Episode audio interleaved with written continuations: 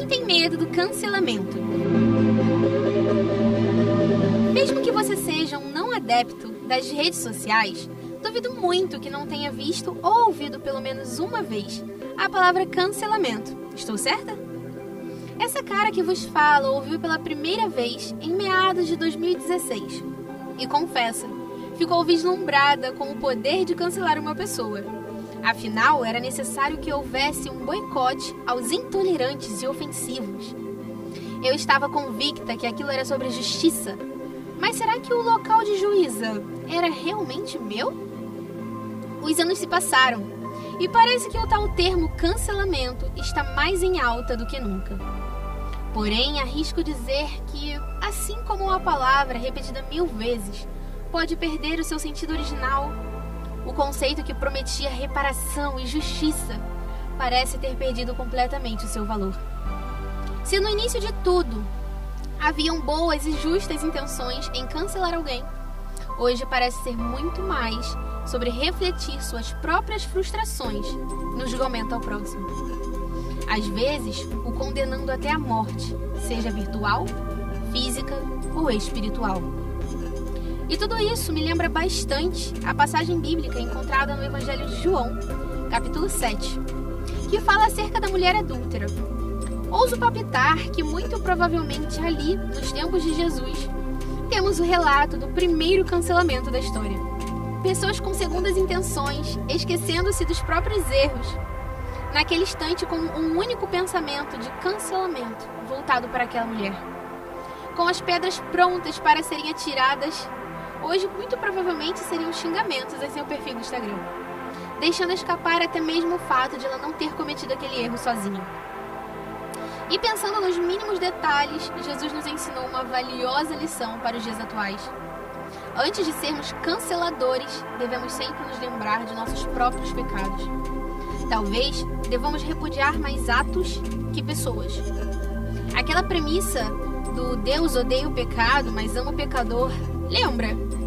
Recordando-nos sempre que o Evangelho deve ser acessível a todos, independente de suas mazelas e transgressões. Não, não é sobre passar pano nos erros alheios, ou nos nossos. Até porque o próprio Emanuel disse à pobre moça: Vá e não peques mais. Mas também o mesmo Senhor Jesus disse: Nem tampouco eu te condeno. Se o próprio príncipe da paz absteve do seu papel de condenador, será que você também não pode? A tal casa mais vigiada do país, eu nem preciso citar o nome, e os debates que estão sendo fomentados nas redes sociais por causa dela, me levaram a querer escrever essas palavras.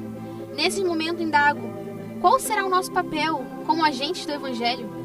No mundo onde o tribunal virtual é tão intenso e severo, entendo que precisamos ter fome e sede de justiça e exortar uns aos outros em amor, quando necessário. Porém, será que também não precisamos renunciar o cargo de juiz às vezes e nos colocarmos mais como acolhedores? Será que não precisamos também liberar o perdão aos cancelados? Será que se colocam como arrependidos de seus atos e não merecem mesmo assim o perdão? Até porque acredito que o 70 vezes 7 não seja apenas uma frase de efeito para ganhar RTs no Twitter. Enfim, ouvintes do Radassa, hoje deixo com vocês essa pequena reflexão. Depois entrem em contato conosco, digam para nós se concordam ou não com as visões colocadas aqui. Só não vale cancelar essa mera escritora que vos fala, hein?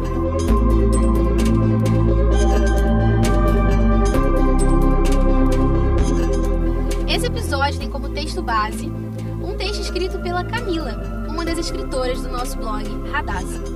Você pode encontrar mais dos nossos conteúdos em radassa3 no Instagram e somos Radassa no Twitter. Obrigada por nos acompanhar até aqui. Fiquem com Deus e até o próximo episódio.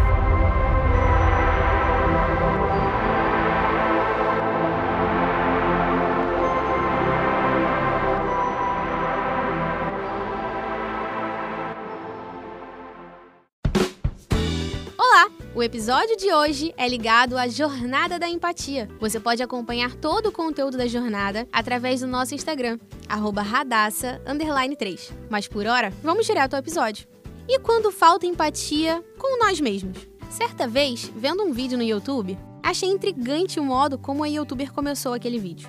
Olha, essa aqui é uma mensagem que não é para todo mundo. Nem todo mundo vai entender. Então talvez esse vídeo não seja para você. E eu fiquei pensando como uma criadora de conteúdo diz que um vídeo em específico talvez não seja para todo mundo. Como assim? Passar uma mensagem que no caso dela eram espécies de reflexões cotidianas que não abrace todas as pessoas. Teimosa como essa escritora confessa ser, lá fui eu ver o tal vídeo e de fato não entendi nada. A ironia da vida é que cá estou eu, anos depois, escrevendo uma mensagem que talvez não seja para todo mundo. Mas calma, calma, calma. Não é para tirar os fones e desistir desse podcast sem antes ouvi-lo. Prometo que, mesmo que a mensagem não te contemple, certamente você pensará em alguém que precisa ouvir isso. Sem mais delongas, quero falar sobre empatia. Porém, não vou falar sobre os pontos que minhas amigas escritoras já falaram tão bem no blog. Quero falar sobre quanto falta empatia para nós mesmos. Quando nos importamos tanto com o outro e com o agir para com ele, que esquecemos de nos tratar bem ou de pelo menos nos colocarmos em primeiro lugar nas relações humanas. Deus, que pensa em tudo antes de todos, já tinha deixado claro: amar o próximo como a ti mesmo. Para a galera que gosta de português, sabe-se que o como, como conjugação, pode ter sentido de comparação. Então, vamos comparar o modo como amamos o próximo com o jeito que nos amamos. Vamos comparar a empatia que temos com o outro com a que temos com nós mesmos. Será que você está realmente sendo uma pessoa empática? Minha psicóloga costuma dizer que é difícil falarmos ou pensarmos em nós mesmos às vezes. Acho importante, como exercício, imaginarmos que somos outra pessoa. Você diria as palavras feias que diz assim mesmo para outra pessoa? Você se cobraria tanto se fosse outra pessoa? Você teria tanta dificuldade para se perdoar se fosse outra pessoa? Independente da resposta, Deus sabe do seu coração e creio que ter empatia com nós mesmos é uma prática do tal amor próprio, do autocontrole e de conhecer e reconhecer os seus limites de tentar ser mais gentil e paciente consigo e pensar que não é porque você é você que tem o direito de se tratar melhor ou pior do que com outra pessoa. Então, experimente tentar lidar melhor com suas falhas, seus defeitos, seus erros e temores, do mesmo modo que você tentaria lidar se fosse outro, de forma sempre empática. Tenha, seja e transborde empatia para com os outros, mas não esqueça nunca que essa empatia precisa se encher dentro de você também.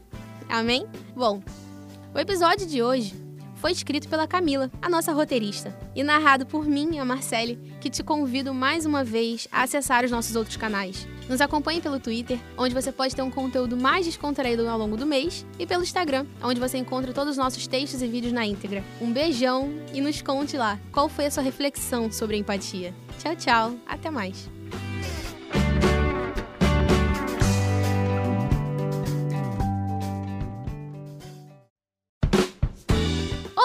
Episódio de hoje é ligado à Jornada da Empatia. Você pode acompanhar todo o conteúdo da jornada através do nosso Instagram, radassa_3. Mas por hora, vamos direto ao episódio.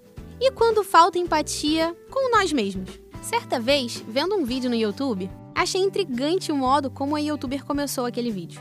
Olha, essa aqui é uma mensagem que não é para todo mundo. Nem todo mundo vai entender. Então talvez esse vídeo não seja para você. E eu fiquei pensando como uma criadora de conteúdo diz que um vídeo em específico talvez não seja para todo mundo. Como assim? Passar uma mensagem que no caso dela eram espécies de reflexões cotidianas que não abrace todas as pessoas. Teimosa como essa escritora confessa ser, lá fui eu ver o tal vídeo e de fato não entendi nada. A ironia da vida é que cá estou eu, anos depois, escrevendo uma mensagem que talvez não seja para todo mundo. Mas calma, calma, calma. Não é para tirar os fones e desistir desse podcast sem antes ouvi-lo. Prometo que, mesmo que a mensagem não te contemple, certamente você pensará em alguém que precisa ouvir isso. Sem mais delongas, quero falar sobre empatia. Porém, não vou falar sobre os pontos que minhas amigas escritoras já falaram tão bem no blog. Quero falar sobre quanto falta empatia para nós mesmos. Quando nos importamos tanto com o outro e com o agir para com ele, que esquecemos de nos tratar bem ou de pelo menos nos colocarmos em primeiro lugar nas relações humanas. Deus, que pensa em tudo antes de todos, já tinha deixado claro: amar o próximo como a ti mesmo. Para a galera que gosta de português, sabe-se que o como, como conjugação, pode ter sentido de comparação. Então, vamos comparar o modo como amamos o próximo com o jeito que nos amamos. Vamos comparar a empatia que temos com o outro com a que temos com nós mesmos. Será que você está realmente sendo uma pessoa empática? Minha psicóloga costuma dizer que é difícil falarmos ou pensarmos em nós mesmos às vezes. Acho importante, como exercício, imaginarmos que somos outra pessoa. Você diria as palavras feias que diz assim mesmo para outra pessoa? Você se cobraria tanto se fosse outra pessoa? Você teria tanta dificuldade para se perdoar se fosse outra pessoa? Independente da resposta, Deus sabe do seu coração e creio que ter empatia com nós mesmos é uma prática do tal amor próprio, do autocontrole e de conhecer e reconhecer os seus limites de tentar ser mais gentil e paciente consigo e pensar que não é porque você é você que tem o direito de se tratar melhor ou pior do que com outra pessoa. Então, experimente tentar lidar melhor com suas falhas, seus defeitos, seus erros e temores, do mesmo modo que você tentaria lidar se fosse outro, de forma sempre empática. Tenha, seja e transborde empatia para com os outros, mas não esqueça nunca que essa empatia precisa se encher dentro de você também. Amém? Bom, o episódio de hoje foi escrito pela Camila, a nossa roteirista, e narrado por mim, a Marcele, que te convido mais uma vez a acessar os nossos outros canais. Nos acompanhe pelo Twitter, onde você pode ter um conteúdo mais descontraído ao longo do mês, e pelo Instagram, onde você encontra todos os nossos textos e vídeos na íntegra. Um beijão e nos conte lá qual foi a sua reflexão sobre empatia. Tchau, tchau, até mais.